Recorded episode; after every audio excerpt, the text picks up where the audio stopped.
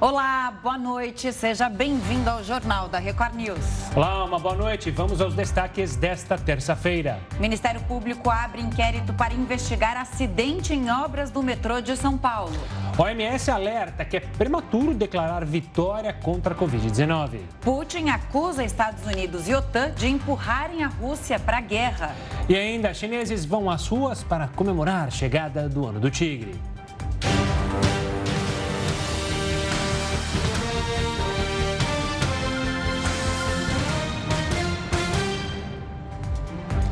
O Ministério Público vai investigar o que causou a abertura de uma cratera na marginal do Tietê, uma das principais vias aqui de São Paulo. Apesar do susto, não houve mortos ou feridos no acidente. O desmoronamento aconteceu por volta de 9 horas da manhã na altura da ponte do Piqueri, no sentido Ayrton Senna da Marginal Tietê. O acidente não deixou feridos e mortos. Dois funcionários que tiveram contato com a água contaminada do esgoto foram socorridos pelos bombeiros. O asfalto da pista cedeu e a marginal Tietê foi interditada durante a maior parte do dia. Assim que o acidente aconteceu, o Corpo de Bombeiros informou que um tatuzão, máquina utilizada na escavação de túneis, rompeu uma adutora e alagou a galeria. Mais tarde, essa versão foi contestada pelo secretário de Transportes Metropolitanos, José Gali. Segundo ele, a galeria de esgoto estava 3 metros acima do local onde o tatuzão fazia as escavações e o equipamento não atingiu nenhuma tubulação. O tatuzão não se chocou com a coletora. O tatuzão estava passando a mais de 3 metros em relação à coletora. Provavelmente começou a ter algum vazamento, isso solapou o solo, tirou a sustentação e a coletora veio a ruir. A CET interditou as pistas sentido rodovia Ayrton Senna da Marginal Tietê. Por volta de uma hora da tarde, a via expressa da Marginal foi liberada. A Secretaria de Transportes Metropolitanos afirmou que um comitê foi criado para investigar a causa do desmoronamento e retomar as obras do metrô. E a cratera foi aumentando de tamanho ao longo do dia. A repórter Giovana Rizardo está no local e traz as últimas informações para a gente. Giovana, boa noite para você. Oi Camila, Gustavo, boa noite a todos. Olha, parou de chover, o que ajuda muito o trabalho dos técnicos que estão aqui na área do desmoronamento. Começou o trabalho das equipes há cerca de uma hora e meia, isso para fazer a contenção da obra e também para drenar a água de esgoto que está dentro da cratera. A empresa responsável pela obra e o governo do estado estavam reunidos para definir as ações, os próximos passos que devem ser feitos então, uma atualização de trânsito é que a pista é, continua interditada central e também a local da Marginal Tietê. As únicas faixas que estão liberadas para veículos são da via expressa da Marginal, mas o trânsito está sem lentidão, sem pontos de parada. Além disso, em nota, a empresa que é responsável pela obra disse que os outros pontos de obras do metrô não devem paralisar, não devem ser interrompidos esses pontos. A Defesa Civil voltou a dizer que os moradores aqui da região não correm riscos, mas que eles devem, então, continuar aqui para dar apoio para a população durante toda a madrugada. É com vocês, Gustavo e Camila. Obrigado, Giovana. E olha, esse acidente, infelizmente, não é o único envolvendo obras do metrô. Em 2007, um desmoronamento nas obras da estação Pinheiros deixou sete mortos. Uma cratera de 80 metros de diâmetro foi aberta nas obras da Estação Pinheiros, na zona oeste de São Paulo. Sete pessoas foram soterradas. Os moradores das proximidades das obras ficaram desalojados. 55 imóveis foram interditados. 14 funcionários da linha 4, responsável pela construção e do metrô, se tornaram réus na justiça. Todos foram absolvidos em 2016 e ninguém foi condenado. Bom, para falar mais sobre a cratera aberta na Marginal Tietê, o Jornal da Record News conversa agora com Gerardo Portela, especialista em gestão de risco. Gerardo, muito obrigada pela presença, pela participação aqui no Jornal da Record News. Uma ótima noite a você. E eu já te pergunto, tecnicamente é plausível o rompimento de uma tubulação de esgoto assim do nada? É, e na sua avaliação, o que pode ter acontecido? Não, é, boa noite, Gustavo, Camila. É uma satisfação estar aqui na Record News. É, não é plausível, não. É, não é esperado que isso aconteça. É, a gente sabe que podem acontecer acidentes, mas é, uma catástrofe como essa não é esperado que aconteça numa obra de engenharia. A gente trabalha e tem mecanismos para evitar que se chegue a um colapso progressivo, contínuo, como a gente está assistindo aí no coração da cidade de São Paulo, numa das vias mais importantes da cidade.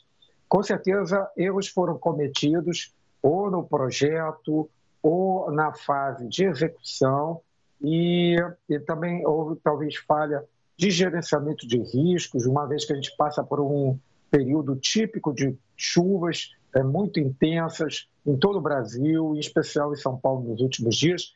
Então, tudo isso faz parte do cenário é, desafiador que a engenharia é, precisa enfrentar. E, e, há todo um planejamento, recursos técnicos, equipamentos que hoje são bastante sofisticados para evitar esse tipo de, de dano nas linhas existentes. Uma das coisas mais básicas é justamente verificar se há alguma interferência, se a operação vai causar algum dano à estrutura dos prédios ou às, às tubulações de água, as tubulações de esgoto, de energia elétrica, de gás, enfim. É, é, os engenheiros trabalham para que é, essas, esses danos não ocorram durante a obra. É óbvio que o progresso de uma máquina de perfuração como essa, né, que é uma tuneladora também chamada de tatuzão, é, é, ele requer esses cuidados todos. Então, é para isso que os engenheiros trabalham, para que não aconteça um acidente tão grave como esse. É isso que eu ia questionar, Gerardo. Segundo o governo aqui de São Paulo, é, o que ocorreu foi um vazamento nessa galeria de esgoto que acabou, então, é, tomando proporção que tomou, até que ela não aguentou e rompeu. Você falou de equipamentos. A engenharia, ou deveria, nesse caso, ou em casos gerais, tem controle do, da movimentação de terra, sensores? Saberia dizer se algo está acontecendo que pode. Olha, vamos devagar porque a gente viu uma infiltração aqui. Até porque são normais infiltrações em obras eh, faraônicas, né? Mas você consegue medir o quão perigoso é. Com certeza, Gustavo. É, na verdade, além dos equipamentos sofisticados, de toda a instrumentação, telemetria, transmissão de dados, é, ainda tem as boas práticas de engenharia. Então, você aí mesmo citou, é, se houve algum dano e começou a haver um vazamento numa, numa linha importante, seja de esgoto, que tem uma pressão menor, se for uma adutora, aparece logo, né? porque a pressão é muito grande a destruição é rápida e imediata. Mas, às vezes, a, a, tem uma, uma, uma, linha, uma tubulação de esgoto que não, a pressão não é tão forte, embora o volume seja significativo, mas não tem aquela pressão de uma adutora e muitas vezes subestima-se a importância daquele vazamento e, e, há uma tolerância e aí coincide com períodos de chuva, tudo isso vai estragando o terreno, vai encharcando o terreno, vai é, levando é, líquido para o terreno acima da capacidade que ele tem de absorver aquele líquido. Então, é, quando isso acontece, a gente chama que o terreno está completamente saturado, não tem mais capacidade para absorver a água, ele começa a, a promover deslocamentos é, em suas partes, ele começa a se tornar fluido, pastoso, é, e ele começa a se liquefazer. E, e aí nós temos é, fenômenos como esses que que são é, desabamentos, formação de crateras, que podem progredir, principalmente com as chuvas que a gente está é, vendo que estão acontecendo, é um período típico. E uma obra desse porte, uma talvez uma das maiores obras do país hoje, não deveria é, deixar de estar preparada para enfrentar essas é, variáveis que são já conhecidas: chuvas intensas, a proximidade com o rio, a, questão mesmo da transmissão das vibrações, as interferências com tudo que existe no terreno, de, de cabos, utilidades, transmissão de energia, transmissão de dados, água, esgoto, é, águas pluviais, enfim. É, a obra de engenharia passa por planejar todo, todo esse é, cuidado no passo a passo de execução. Então, não faz o menor sentido é, achar que isso é um, um acaso, uma fatalidade. Não, não, não houve aí uma sucessão de falhas técnicas que resultaram, é, a, a, a, associação resultou é, nessa catástrofe com perdas patrimoniais elevadas e que poderia ter, sim, tem um potencial é, para perdas é, humanas também.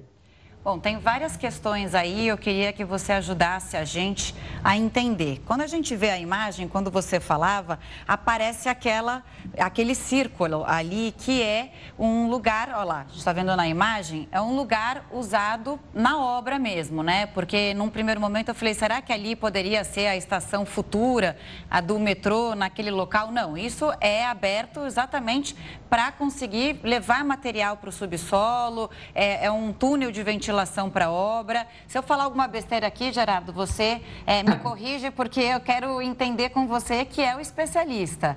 A gente preparou uma arte é. também, que eu queria que você visse e você vai comentando comigo, tá? Para quem está nos assistindo, para a gente entender o que aconteceu até agora, é o seguinte: a obra fica na Marginal Tietê, antes da Ponte do Piqueri, no sentido da rodovia Ayrton Senna, zona norte de São Paulo. Segundo o governo do estado, análises preliminares mostraram que uma galeria de esgoto se rompeu, como a gente está explicando aqui. Antes das nove da manhã, começou o desabamento da terra, ou seja, o solo já estava encharcado. Essa tubulação coletora de esgoto passa perto do poço de ventilação da obra, que é isso que a gente viu aí. Cerca de três metros acima segundo o governo, isso, de onde estava a máquina de escavação conhecida como tatuzão. Aí eu te pergunto, é, na verdade, quando a gente vê ali é, o que, que, vai acontecer, o que está sendo feito na obra, o túnel vai passar a 14 metros do solo, abaixo do rio Tietê.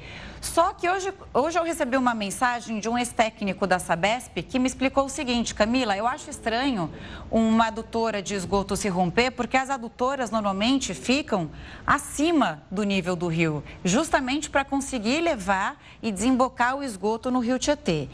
Queria saber então se, é, se ela está acima do rio, como, assim, esse cálculo não bate, né? Como, como ele estava a 3 metros só dessa tubulação que vai ser construída. Não entendi muito bem essa parte técnica da obra e da formação dessa cratera. Perfeito, Camila. Em primeiro lugar, eu quero dizer que, assim, quem não é engenheiro não tem obrigação nenhuma de entender uma complexidade de uma obra desse porte, tá? Então, é totalmente normal e isso é muito importante. É, é, a Record News ajuda muito quando, é, quando expõe essa, essa, essa situação, no sentido de que nós devemos, é, no século XXI, buscar informações técnicas, nós que somos leigos, para entender esses fenômenos. É, na realidade, esse equipamento ele trabalha no subterrâneo, é um planejamento, é um equipamento caríssimo, cada hora dele é, é uma fortuna, mais a hora de inúmeros é, operários e técnicos que precisam operar é, e, e, e prover um cenário favorável. E tudo isso é muito bem planejado, e as interferências também. Mas uma distância de 3 metros é muito pouco para se evitar que vibrações sejam transmitidas. O que eles fazem é uma análise e chega à conclusão assim: poxa, essa galeria passa 3 metros, é muito próximo, mas ela vai resistir. Houve alguma falha, ou, é, ou, ou então ou, a, a rota foi alterada e se aproximou demais da galeria e acabou danificando a galeria. Ah, algumas perguntas é, surgem. Né? Primeiro, o que é esse local? É, na verdade, houve aí uma certa dúvida, porque havia a, questão de uma, uma, possibilidade de ser alguma estação de, de tratamento de esgoto ou intermediária. Na verdade, é, para se manter a qualidade do ar nas galerias do metrô, é preciso ter entradas de ar. Então, essas entradas de ar são criadas ainda no início da obra para poder também auxiliar na entrada de materiais para dentro da obra. Mas, na verdade, depois da obra encerrada, é, esse, esse tipo de poço vai continuar sendo usado para entrar ar, fazer a circulação de ar, entrada de equipamentos maiores, pesados. É, é uma, uma área técnica da, do sistema complexo que é o sistema de galerias do metrô. Então, é, é, primeiramente, o local é esse. Ele não está pronto, a gente observa nas imagens aéreas, por drone, é, e por helicóptero, que é, ainda há é, ferragens, vergalhões que, que fazem parte da armação, que ainda nem está pronta para receber a concretagem para a finalização desse poço. Então, ele, por enquanto, ele está sendo usado, é, essa estrutura amarela que a gente vê, é uma estrutura é, usada para movimentação de carga. é, é um, uma espécie de pórtico capaz de levar cargas para dentro da obra através dessa cavidade que vai ser o posto de ventilação e de é, escape e abandono é, das galerias futuras é, do metrô. Então, durante a obra, eles, por alguma razão, cometeram alguma falha, ou, ou falha mesmo na, na, na delimitação é, da trajetória da máquina, ou falha operacional, estava no trajeto certo, mas é, ou deram potência demais, ou, ou, a rotação não estava adequada, fizeram algum movimento indevido é, com equipamento e acabou causando esse dano. A dúvida é se isso aconteceu realmente hoje ou se aconteceu há muito tempo e essa, esse dano permaneceu ali, tá? essa, esse, esse material líquido é, é, é, proveniente de esgoto acabou infiltrando num, num, processo mais longo, então aí seria uma negligência maior, né? E somando-se a isso as condições de chuva, que é, se tornaram muito mais severas nos últimos dias, na região de São Paulo. Então, é algo que a investigação tem que apurar. Se foi uma coisa que aconteceu hoje e já trouxe esse resultado, ou se foi uma coisa que aconteceu há alguns dias e não foi dado o tratamento devido. São dúvidas que ainda estão é, sobre a mesa para serem esclarecidas por eles. Né? Claro. Outra questão também é essa operação aí de pedras, de rocha, é uma operação meio, é, vamos dizer assim, é, de resposta né, em meio à crise, que continua ao longo da noite, que também é, gerou, gerou uma série de dúvidas, mesmo para profissionais experientes, né? Gerardo, o que eles estariam fazendo. Por falar, por falar nessas dúvidas, nós leigos, a gente acompanhou durante todo o dia, o pessoal de casa e nós também aqui na Record News, que a cratera foi aumentando. Ela foi aumentando, ela já está ocupando três faixas. O trânsito na expressa voltou a funcionar. Na central, a CT tinha liberado, de repente deu 10 minutos falou: fecha. A Defesa Civil mandou fechar. A gente tem certeza, porque eu olho as imagens, eu vejo que tem água de um ponto ao outro da obra, né? Da margem direita à margem esquerda está cheio de água. A gente tem certeza que isso não pode aumentar, que esse buraco não vai aumentar, que a marginal não vai abaixo? Dá para ter segurança que, de passar por lá? É, Gustavo, é, é, é não dá para ter essa certeza de que é absolutamente seguro passar nas pistas que estão liberadas nesse momento. Esse é o meu entendimento técnico com as informações que eu disponho.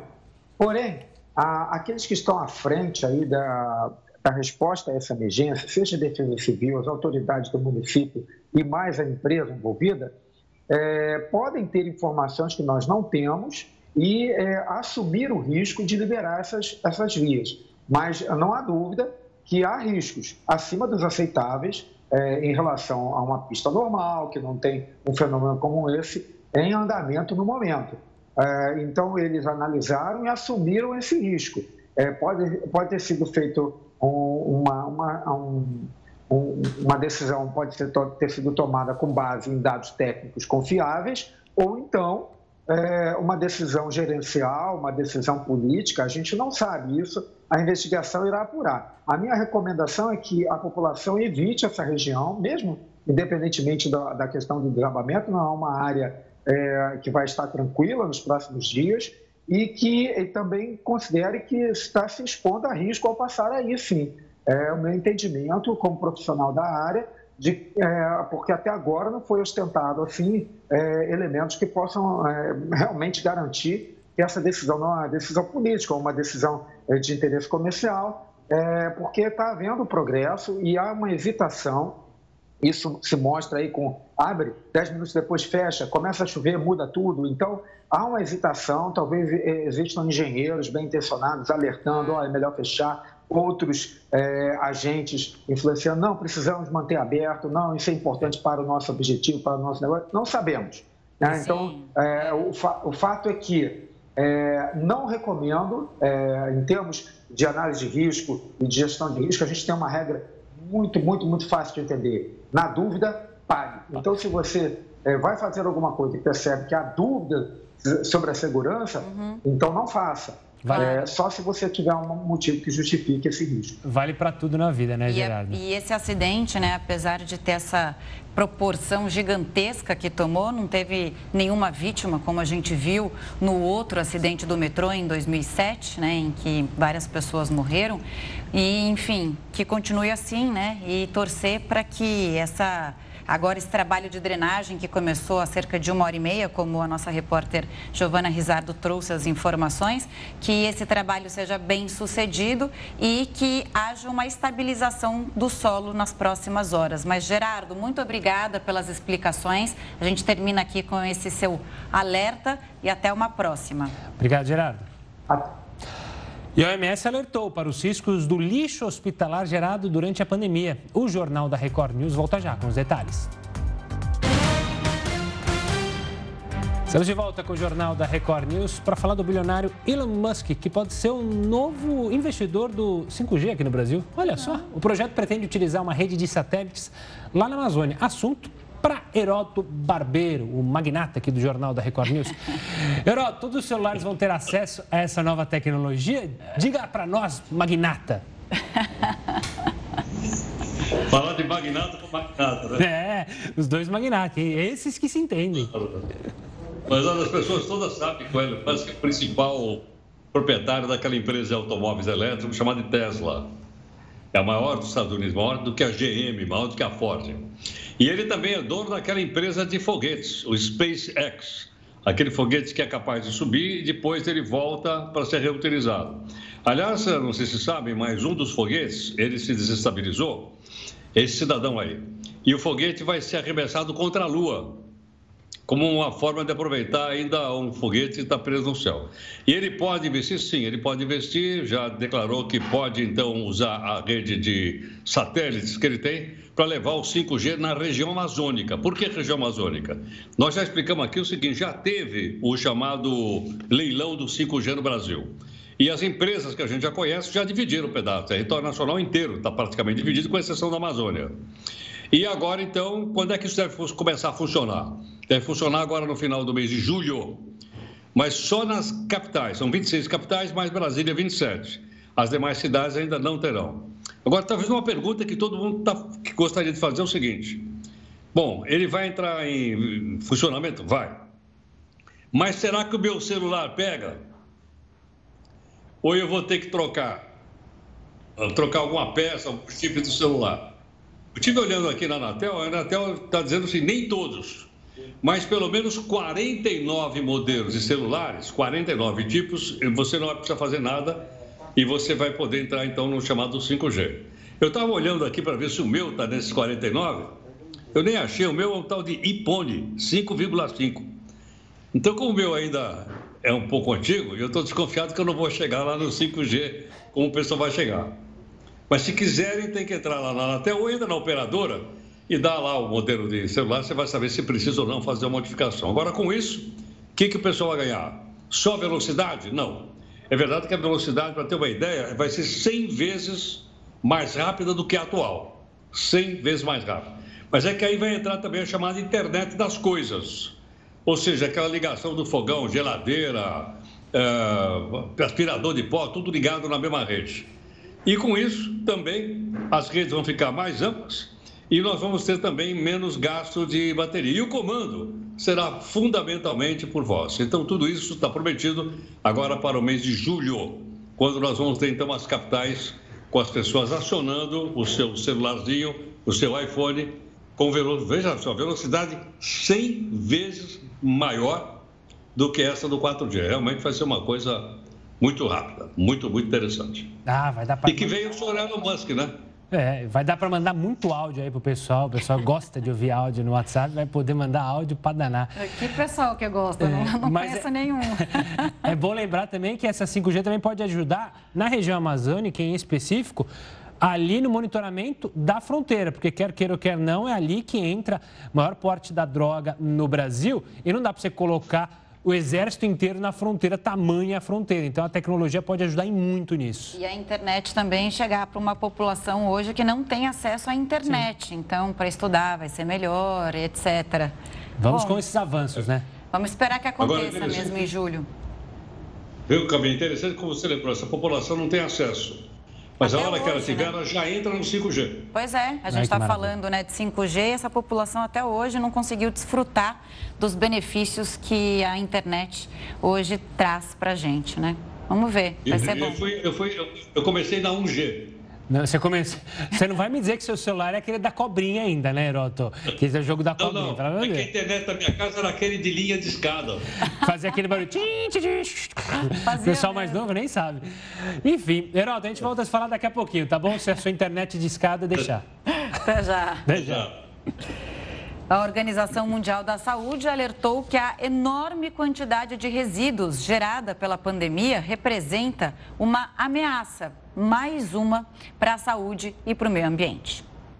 Um relatório de 71 páginas divulgado pela OMS aponta que, em meio à corrida por equipamentos de proteção individual, o tratamento dos resíduos médicos ficou para trás. A Organização Mundial da Saúde estima que das cerca de 87 mil toneladas de EPIs adquiridas por meio de uma iniciativa da ONU, provavelmente a maioria delas acabou no lixo. Os mais de 140 milhões de testes de detecção do coronavírus distribuídos pelo mundo, por exemplo, geraram mais de 2 mil toneladas de resíduos plásticos. Já as primeiras 8 milhões de doses da vacina contra a Covid-19 produziram 143 toneladas de lixo, incluindo seringas, agulhas e caixas de segurança. 30% dos estabelecimentos de saúde não contam com um sistema seguro de gestão de resíduos médicos. Entre os países menos desenvolvidos, esse número sobe para 60%. A OMS alerta que toda essa quantidade de lixo hospitalar expõe os profissionais da saúde e as comunidades que vivem perto de lixões a céu aberto e aterros. Para resolver o problema, a organização recomenda o desenvolvimento de EPIs reutilizáveis ou feitas de materiais biodegradáveis, o investimento no tratamento de resíduos que não envolvam a incineração e o uso mais racional dos equipamentos de proteção.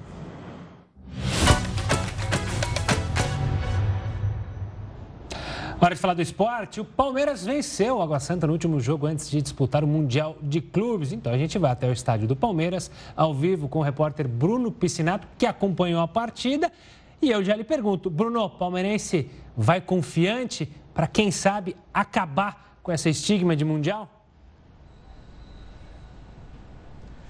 Boa noite, Gustavo. Boa noite, Camila. Vai confiante, sim. A torcida fez festa por aqui. Mais de 20 mil torcedores vieram até o Allianz Parque para acompanhar essa última partida antes da equipe viajar para Abu Dhabi. Palmeiras saiu com vitória. É a terceira vitória palmeirense no Campeonato Paulista. Três vitórias e um empate. O time segue invicto, 10 pontos, liderança do Grupo C. Aqui no jogo de hoje, o gol foi do Dudu, craque, né? Ídolo da torcida, camisa 7. Ele recebeu pela direita, cortou, bateu, a bola ainda desviou no zagueiro antes de entrar foi o único gol da partida, mas a partida teve lá sua emoção também. O Água Santa até chegou a empatar na segunda etapa. O Cristiano fez um belo gol, mas o VAR detectou impedimento, anulou o lance. Resultado acabou mesmo em 1 a 0. Vitória para o Palmeiras viajar tranquilo amanhã para Abu Dhabi, dar uma pausa no Campeonato Paulista. Só volta agora a jogar pelo Paulistão no dia 16 de fevereiro contra a Ferroviária. Camila, Gustavo. Valeu, Bruno. Um ótimo trabalho, um ótimo fim de turno aí para você no Allianz Parque. Até a próxima. Tchau, tchau. E com a retomada das atividades, quais pautas devem ser priorizadas no Congresso? O Jornal da Record News te explica já já, depois do intervalo. Estamos de volta para falar de Brasília. Afinal, o Congresso volta enfim ao trabalho amanhã. E nesse, enfim. Come... enfim. e nesse começo de ano, uma das missões mais importantes, tanto do Poder Executivo quanto do Legislativo, é encontrar uma maneira de conter a alta no preço dos combustíveis, conter a inflação. Então vamos direto a Brasília, onde está a repórter Renata Varandas. Boa noite, Renata. Oi, Camila. Oi, Gustavo. Boa noite a vocês. Boa noite a todos. Olha, o Palácio do Planalto e a equipe econômica tentam aí achar uma fórmula para combater a inflação no preço da gasolina e do diesel. Hoje de manhã, o ministro da Economia, Paulo Guedes, afirmou que apoiaria um limite em impostos, entre eles o ICMS, que é cobrado pelos estados. Na média, o litro da gasolina custa hoje R$ 6,65. Desse valor, a parte do ICMS é de R$ 1,77. No caso do diesel, o litro custa, em média, R$ 5,60. 84 centavos desse valor são do imposto estadual. Vamos ver o que disse o ministro Paulo Guedes sobre o assunto. Se houver uma iniciativa do Congresso, é um problema político. Se eles quiserem achar que tem que limitar a incidência do ICMS, é um problema político. Eu não entro nessa discussão. Agora, que é bem-vindo, em vez de pensar só em teto de gasto, pensar em teto de imposto, eu gosto da ideia. Eu sou um liberal. Os impostos têm que ter limites. A população não pode ser abusivamente explorada, como é no Brasil. Daqui a pouco a gente tem uma entrevista para falar mais sobre esse assunto e as pautas do Congresso. Mas agora a gente fala que o presidente Jair Bolsonaro sobrevoou na manhã de hoje as áreas atingidas pelas chuvas em São Paulo. Vamos ver. Ele visitou os locais acompanhado de seis ministros do governo. Rogério Marinho, que comanda o Ministério de Desenvolvimento Regional, afirmou que a gestão federal atendeu a um pedido do presidente no domingo e entrou em contato com prefeitos da região para discutir a assistência necessária à população afetada. Ainda segundo o ministro, eles vão permanecer em São Paulo por 15 dias para analisar o financiamento de obras de infraestrutura e métodos de prevenção. Sobre os recursos a serem fornecidos pelo governo, Jair Bolsonaro disse que vai fazer o possível para colaborar conforme a necessidade de cada município. Os temporais deixaram mais de 20 mortos e 1.500 famílias desabrigadas no estado. Os bombeiros continuam trabalhando em busca de desaparecidos. Vamos falar de privatização? Porque o processo de privatização dos aeroportos Santos Dumont e Congonhas entrou na fase final. Assunto para o Heroto Barbeiro. Heroto, ai, como eu ouço essa história.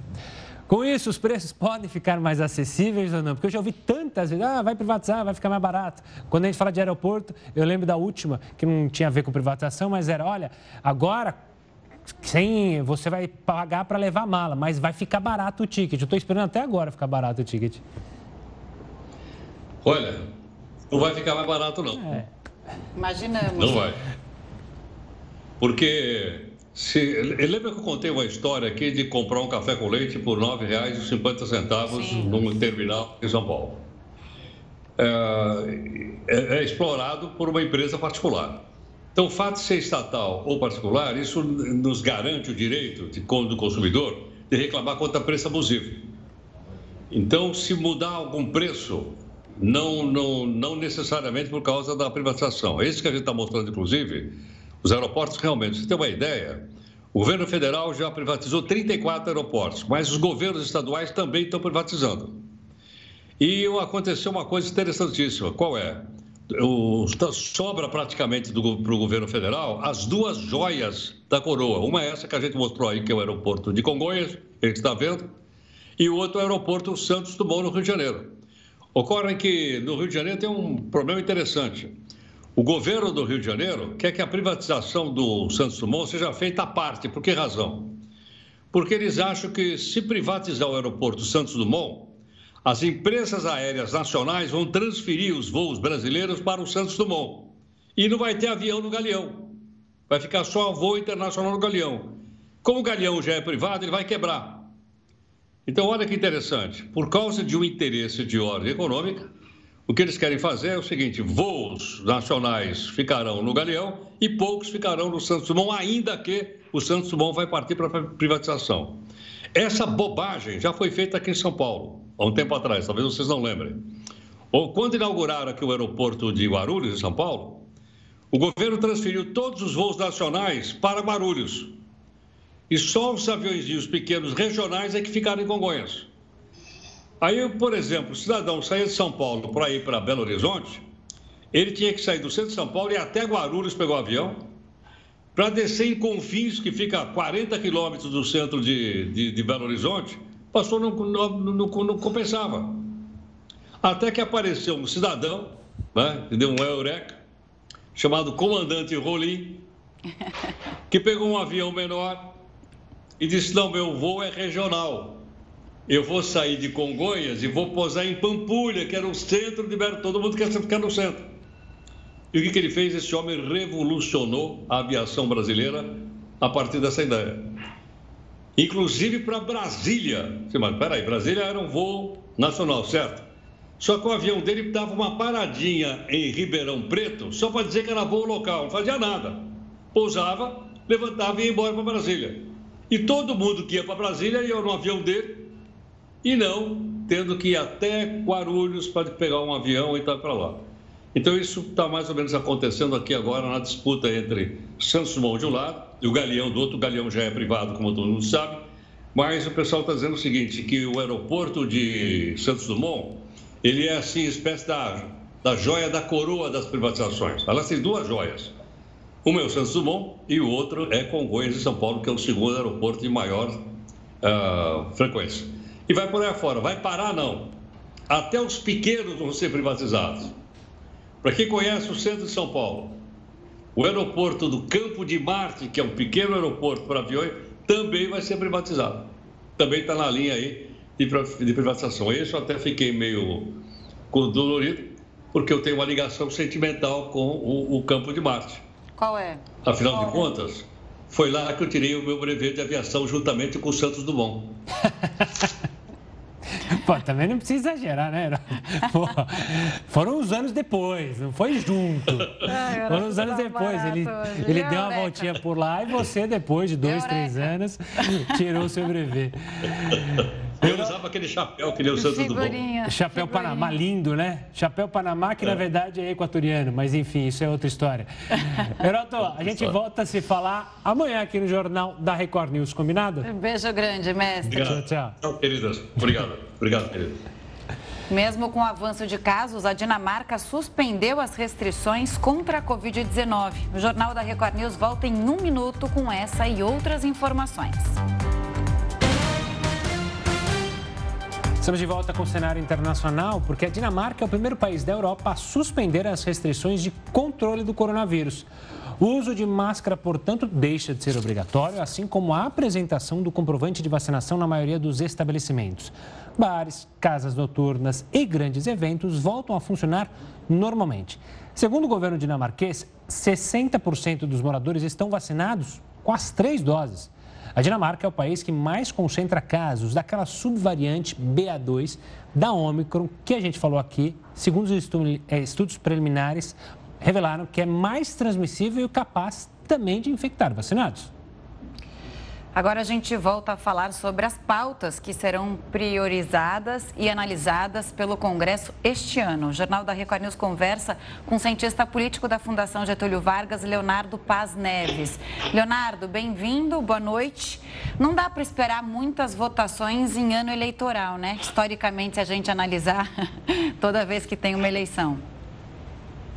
É, boa noite todo mundo. Sim, esse é um ano, e eu acho que para além da complicação normal de um ano eleitoral, esse é um ano eleitoral muito diferente dos anteriores, né? Você tem duas grandes dimensões que complicam muito as coisas.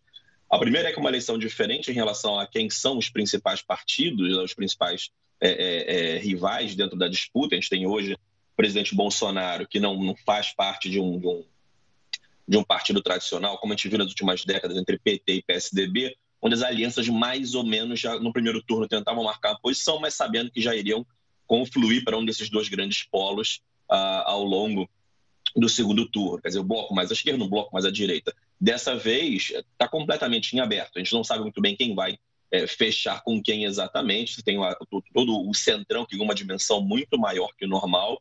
Partidos médios ganham mais força para poder compor esses grandes blocos, o que abre um, uma grande temporada de negociações mais animada, enfim, mais quente do que o normal. Uma outra grande questão que eu acho que dificulta é, é, muitas análises nesse momento, que é um animal completamente novo, são as federações partidárias, que, em função da cláusula de barreira que virá pela primeira vez agora a ameaçar os partidos, os menores partidos, a, a criação dessas federações, que são casamentos, de certa maneira, de, de médio prazo, de pelo menos quatro anos, faz com que a gente esteja, nesse momento, é, determinando quais serão os grandes blocos partidários que vão vigorar na próxima legislatura. E, a, e a, a, fusão, quer dizer, a criação desses blocos tem sido bastante complicada, porque você tem que reorganizar os palanques estaduais, quem vai ser governador de cada lado, para você poder organizar uh, essas federações. Então, isso está consumindo bastante tempo já agora nesse semestre, o que você não tinha tanto no passado, é, do tempo, enfim, do esforço político da, da nossa classe política que obviamente vai impactar nas votações nesse primeiro semestre, que vai ser onde alguma coisa mais substantiva vai, de, vai poder sair. Leonardo, uma boa noite da minha parte também. Eles já voltam ao trabalho a partir de amanhã e na fila já tem mais de 30 medidas provisórias que eles têm que definir o Congresso. Algumas essenciais, como ajuda a estados que sofrem com a chuva. Essa disputa política pode atrapalhar de alguma forma esse arranjo para uma ajuda super necessária por causa da chuva em algumas regiões e também da escassez de chuva no Rio Grande do Sul, a estiagem terrível. Isso pode afetar, pode ser contaminado o Congresso e a gente ter travas ali em temas essenciais para a população? É, eu acho que nesse caso não tanto assim. A minha expectativa é que vocês tenham realmente mais de 30, 34, 35, agora não lembro do número exato de medidas provisórias, umas boas oito já agora até final de fevereiro, então quer dizer, tendendo a travar a pauta. Você tem algumas, de repente, como aquela de dar para policiais e bombeiros é, um, um subsídio diferenciado para a compra da casa própria. Enfim, isso talvez seja um pouco mais polêmico. Coisas relacionadas a, a, a, chuvas, assim, eu tenho expectativa que vão passar mais rapidamente, né? Afinal, são também pautas, no final das contas, de cunha eleitoral. Quer dizer, você dizer que você foi contra dinheiro emergencial contra a chuva não pega muito bem na hora da sua campanha. Tem outras pautas que eu acho que talvez sejam mais polêmicas, que talvez eventualmente até caduquem, com financiamento de, é, de educação, questão relacionada à energia, enfim, tem todo tipo de, de, medida provisória nesse momento, mas eu acho que algumas são um pouco é, galho fraco, assim, vão passar com mais rapidez. Eu acho que a das chuvas, por exemplo, a minha expectativa é que sejam dessas que vão passar com mais facilidade. Leonardo, falar agora do que já foi. Hoje o Judiciário voltou a trabalhar. A gente teve um discurso muito duro do presidente do STF e também do Barroso, do ministro Barroso, pelo TSE. O que, que você achou dos depoimentos? O que você destaca para a gente? E você acha que há uma tensão, aquela que a gente viu entre os poderes voltando de uma maneira forte e grave, mais uma vez? Pois é, eu acho que na realidade o, discurso desse ano é um pouco o discurso do ano passado, né? Quer dizer, no ano passado ah, também já foi um pouco chamada a atenção do Bolsonaro em certos aspectos, eu acho que não mudou muito é, para esse ano. Ah, naturalmente, a gente tá, vivia um momento ali é, no meio do ano passado em que a coisa parecia um pouco mais encaminhada, mas me parecia também, sinceramente, que era questão de tempo, porque você tem certas coisas que estão acontecendo nesse momento é, é, que só demanda do, do, do, próprio tempo dos processos legais serem é, conduzidos até você chegar a um momento de tensão, como foi o prazo agora do presidente Bolsonaro, enfim, supostamente é, é, depor. Então, você vai ter outros prazos vencendo ao longo do período que vão colocar o, o presidente é, numa rota de colisão com o Supremo, que provavelmente vai é, acabar trazendo um pouco de novo, levando um pouco essa fervura em contexto eleitoral e a a, a, perceber pela postura do, do presidente, ou pela mais estratégia do presidente de maneira geral, de elevar a fervura em certos momentos para poder ativar um pouco a sua base, eu tenho expectativa que a gente vá ter ainda alguns outros episódios de quentura é, ao longo do ano. Leonardo, eu queria falar é, de um assunto que está na vida dos brasileiros, que é justamente o preço dos combustíveis. O governo uhum. tinha a possibilidade de, ou tinha a esperança de montar uma proposta para reduzir impostos, desistiu, jogou a bomba no Congresso. A população pode esperar que o Congresso tire alguma possibilidade da cachola para fazer isso funcionar, diminuir, conseguir uma redução no preço dos combustíveis? É, eu tenho baixa expectativa que vá sair algo de fato muito concreto, muito é, é, impactante na vida dos indivíduos. Né? O governo federal teve uma dificuldade muito grande de articular uma proposta, eles vieram com a ideia do fundo. Houve, na minha opinião, baixa articulação dentro do governo para poder elaborar a proposta do fundo, tanto é que ela começa com o presidente para todos os combustíveis, aí depois você vem o, o ministro da, da Paulo Guedes da economia, não, vamos tentar fazer só diesel e gás, porque você ataca os mais pobres, que dependem do gás, e os caminhoneiros, que é a base eleitoral do presidente, com diesel. É, o fundo já caiu, tem a PEC dos combustíveis, de repente, ou de repente você vai resolver isso via a reforma tributária. Há, uma falta de articulação dentro do próprio governo e do governo com o Congresso. Como você mesmo bem disse, o governo também já tirou um pouco fora e deixou o Congresso se vira com isso. Não acho que exista uma, uma proposta concreta, organizada, é, é, é, é, robusta, enfim, uma boa política pública montada para poder lidar com esse problema. Até porque o problema não é só é, imposto. A gente, quando pensa no, no, preço do petróleo, no preço do combustível na bomba hoje, você tem dois outros componentes que indiferem do imposto, que é, primeiro, o preço alto do petróleo, o petróleo está subindo, você tem certezas internacionais hoje que fazem com que o preço do petróleo esteja atingindo valores é, muito altos em relação aos últimos 10 anos, basicamente, e o nosso dólar. A gente tem um problema grave aqui no Brasil de dólar alto, a economia não acompanhou a alta do dólar, então você, a cada, cada vez que você aumenta o dólar, você está aumentando diretamente combustível. Se você consegue reduzir o dólar com alguma segurança jurídica, com alguma segurança econômica, com menos instabilidade, e esse dólar vem para 3,5, 4, isso impacta diretamente muito mais rapidamente no preço do petróleo e, consequência, no preço do combustível. Então, só mexer no imposto não é que não seja necessário, de repente é interessante ter, haver uma, uma, um grande debate para fazer uma proposta para isso. Agora, atacar isso para achar que isso vai impactar diretamente no bolso das pessoas vai ser muito pouco. Né? Eu acho que tem coisas mais complexas por trás disso que não está na visão do governo. Eu acho que tanto o governo quanto o Congresso estão olhando só para esse tema como uma questão eleitoreira e não, de fato, para resolver a médio e longo prazo a situação do, do, do, petróleo no Brasil. Não se discute se ah, deveria haver ou não uma política é, de preço do petróleo via Petrobras, dado que é uma estatal, se deve mexer ou não, na, na, ou privatiza de vez, deixa ela resolver, ou abre o mercado, enfim, não tem uma, uma proposta muito abrangente para lidar com a questão do preço do petróleo e do combustível no Brasil. Então, tentando atacar certas coisas muito separadamente, isso dificilmente dá muito certo. As últimas articulações é, feitas pelo, pelo governo ou por aliados, o que a gente vê é sempre articulação no sentido de aprovar alguma medida visando as eleições desse ano, né? Vamos ver o que vai acontecer daqui para frente. Mas obrigada, viu, pela entrevista. Uma boa noite. Até a próxima. Nada. E olha, chineses foram às ruas para dar boas-vindas ao ano do tigre. O Jornal da Record News volta já conhece outras informações. Três homens foram presos pelas agressões que levaram à morte de um refugiado congolês. Quem tem todos os detalhes para gente é a Adriana Rezende, direto do Rio de Janeiro. Adriana, boa noite. Boa noite, Gustavo. Boa noite, Camila. Neste momento, três homens que estariam envolvidos na agressão estão sendo ouvidos. Um deles chegou agora há pouco à delegacia de homicídios na Barra da Tijuca, na zona oeste aqui do Rio. Ele seria o homem que teria espancado o jovem congolês com o bastão que foi localizado no mato próximo ao local do crime. Segundo a polícia, nenhum deles é funcionário do quiosque. O delegado responsável pelo caso informou que vai pedir a prisão temporária temporária dos três suspeitos ao plantão judiciário por homicídio duplamente qualificado, porque a vítima foi morta sem chance de defesa e por motivo cruel. A família do jovem diz que ele foi espancado até a morte porque tentou cobrar uma dívida de 200 reais por diárias não pagas. Uma verdadeira barbárie, nas palavras da Comissão de Direitos Humanos da OAB, que acompanha o caso. O jovem de 24 anos chegou ao Brasil em 2011 2011 com a família, fugindo dos conflitos armados no Congo. A família acreditava que o Brasil seria um local mais tranquilo para viver. Do Rio de Janeiro, Adriana Rezende para o Jornal da Record News. Obrigado, Adriana. E olha, o Ano Novo Chinês, um dos feriados mais importantes da Ásia, começou hoje.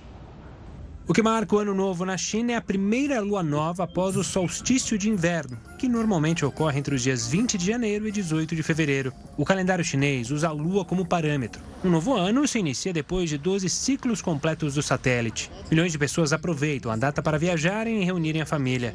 E mesmo com o aumento da vacinação, os chineses não poderão comemorar pelo terceiro ano seguido. As festas serão reduzidas por causa da variante Ômicron e a política Covid-0 que está em vigor no país. O governo chinês enfatizou a importância dos moradores evitarem deslocamentos desnecessários. Testes e isolamentos de áreas com surtos de Covid-19 têm sido intensificados. As medidas sanitárias foram reforçadas antes da Olimpíada de Inverno, que começa nesta semana. Mesmo assim, diversos chineses foram às ruas para receber receber o Ano do Tigre.